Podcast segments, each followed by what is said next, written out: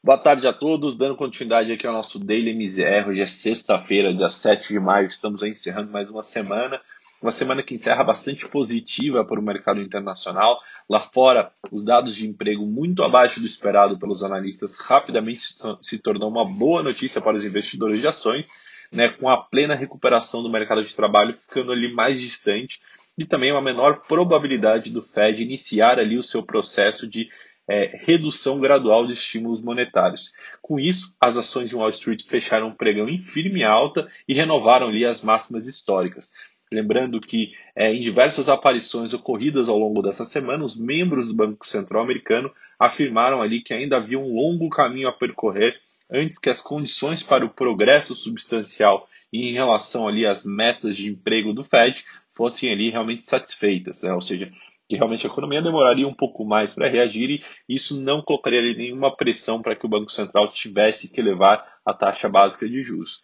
É, com isso, as, o Dow Jones hoje encerrou o dia com ganhos de 0,66%, enquanto o S&P subiu 0,74% e ambas as bolsas renovaram ali suas máximas históricas.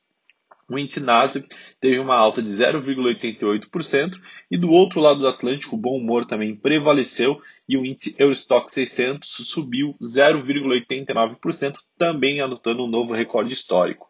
Vindo para a bolsa brasileira, é, com fôlego adicional, inclusive no final, na reta final do pregão, o Ibovespa consolidou os ganhos e retomou ali a marca dos 122 mil pontos. O que impulsionou o índice durante a tarde foi a forte valorização da Petrobras, que subiu mais de 3%, né, num dia onde a gente viu ali uma busca global por ativos de riscos.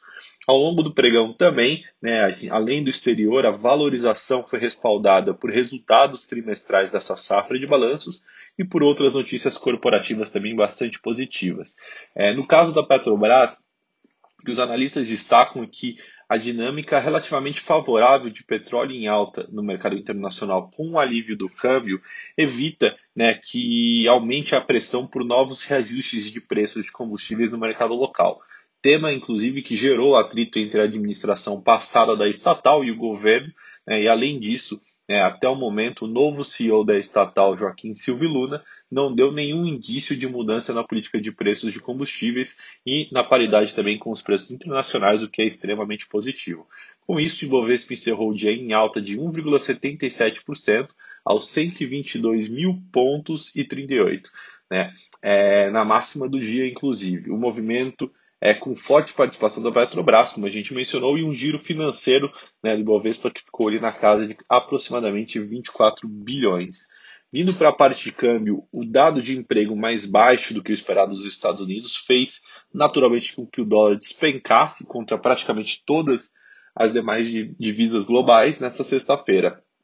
No Brasil, o viés trazido desse exterior manteve né, vivo ali o impressionante rally que a moeda americana é, vem vivendo né, e que acumula ali a sua sexta semana consecutiva de baixa contra o real. No encerramento do dia, o dólar é, foi negociado a R$ 5,22, em queda ali de 0,96%, e com isso acumula uma queda ali na semana de 3,76%, a maior desde novembro né, é, do ano passado.